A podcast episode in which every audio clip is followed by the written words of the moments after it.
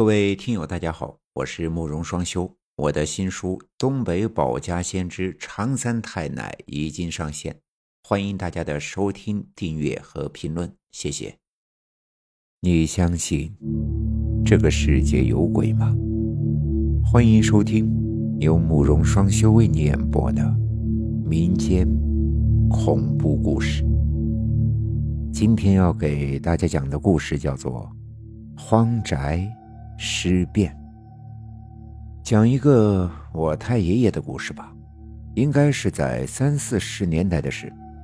那时候呀，我太爷爷给地主家当长工，一年到头吃住都是在地主家，当真是睡得比狗晚，起得比鸡早。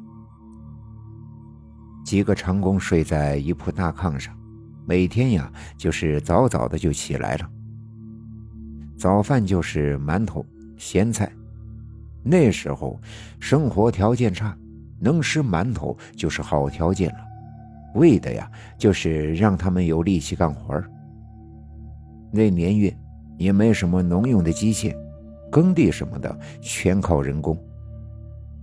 按照节气，春耕夏耘，秋收冬藏，把地里的庄稼收回来，打好装袋入粮仓，这一年的活呀，基本上。就算是干完了，呃，当然，地主家会留几个人干些零活一直到年根，到账房结算工钱，再发些米面，就可以回家过年了。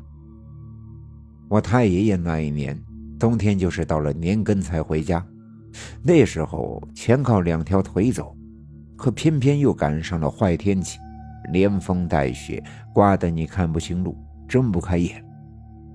雪也是越积越厚，我太爷爷深一脚浅一脚的走着，觉得不行，这要是陷到雪窝里去，可就出不来了。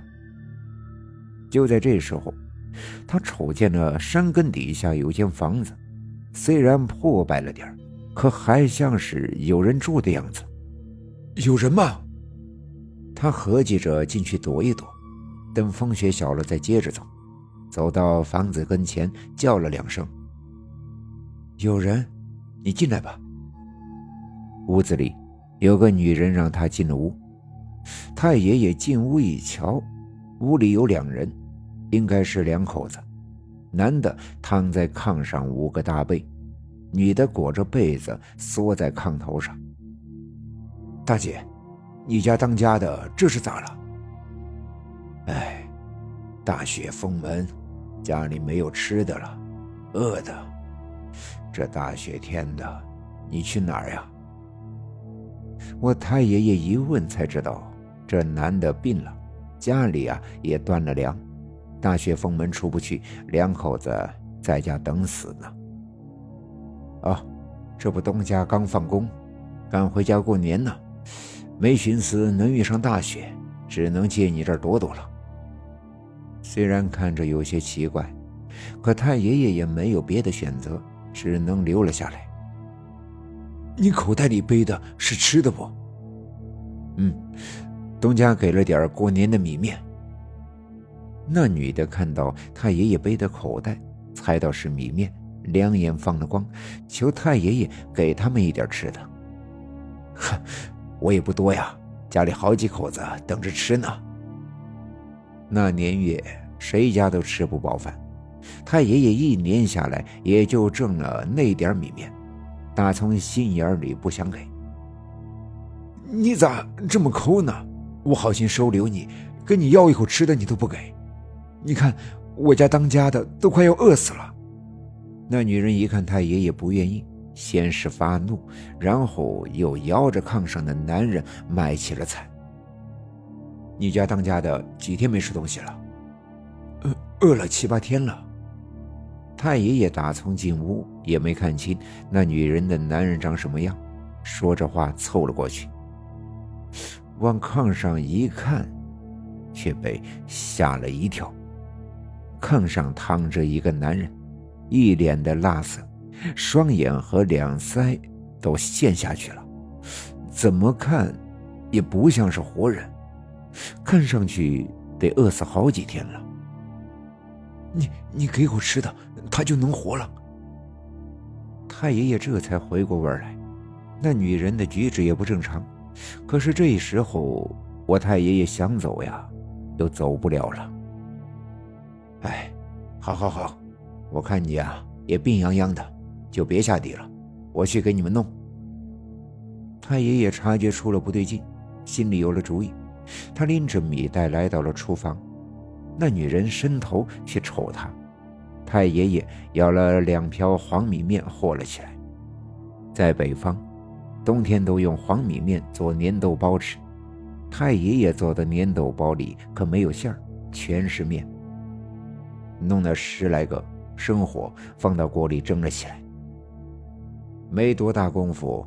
我太爷爷就端到了炕上，那女的叫了几声“当家的”，那个看上去已经死掉的男人，腾的一下，直挺挺的坐了起来。刚出锅的粘豆包，那可不是一般的烫，可是那两个人完全不怕，直接上手就去抓，整个往嘴里塞。十来个粘豆包，片刻功夫就被两人全都塞进了嘴里。太爷爷一看他俩那个样子，这不是饿死鬼又是什么？饿死鬼可没有吃饱的时候。一看盖帘上没有了，全都齐刷刷的抽向了太爷爷，那眼神一看就是要吃人。太爷爷往后退了两步，抄起米面口袋就往外跑。那两人从后面就扑了上来，扯住了他的衣服，嘴里也长出了尖牙，想要去咬太爷爷。结果呢，僵尸的牙被粘豆包给粘住了，虽然咬在了太爷爷的肩膀上，但是却没有伤到太爷爷。太爷爷趁机用面口袋。把僵尸给砸开了，立刻夺门而出。那两个僵尸在门口一阵抓挠，却并没有追出来。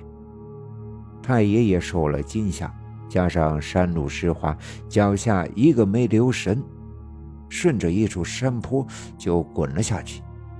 好在雪比较厚，太爷爷只是摔晕了过去。也得说呀，太爷爷的命大。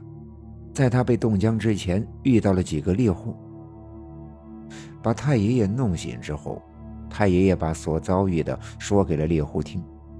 那几个猎户一听闹僵尸了，这还了得，把子弹上了膛，让太爷爷带路，找到了那间屋子。冲进屋子之后，却没有看见活人，只有炕上躺着的两个死人。看那模样。都不知道死了多少天了，嘴里还塞满了粘豆包。猎户把尸体抬出去烧了，怕他们再作怪。